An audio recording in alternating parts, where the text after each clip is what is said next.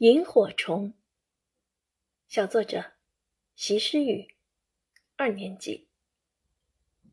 夏天的夜晚，躺在院子里的竹床上，望向田野，听着蛙声，远处时不时会有一闪一闪的虫子飞来飞去。这是爸爸给我讲的他小时候的故事。我们唱过很多关于萤火虫的儿歌，但是真正的萤火虫我还没见过呢。早上。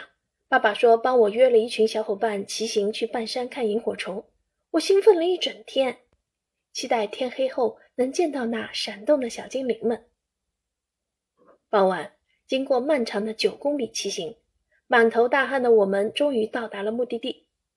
但是天还没有全黑，并没有看到萤火虫的我，内心有点失落。天渐渐黑了。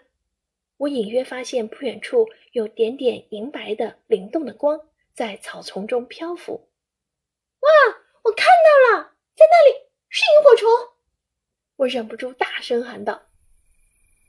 过了几分钟，草丛中、竹林里、小溪边出现了很多萤火虫，仿佛一些小小的精灵打着小小的灯笼。那点点闪烁的亮光，就像一只只调皮的眼睛。更像是从天上洒下点点繁星，好美呀！这画面像极了我们这群小伙伴在这炎热的仲夏夜晚，打着手电，骑着自行车，留下了一路欢歌笑语。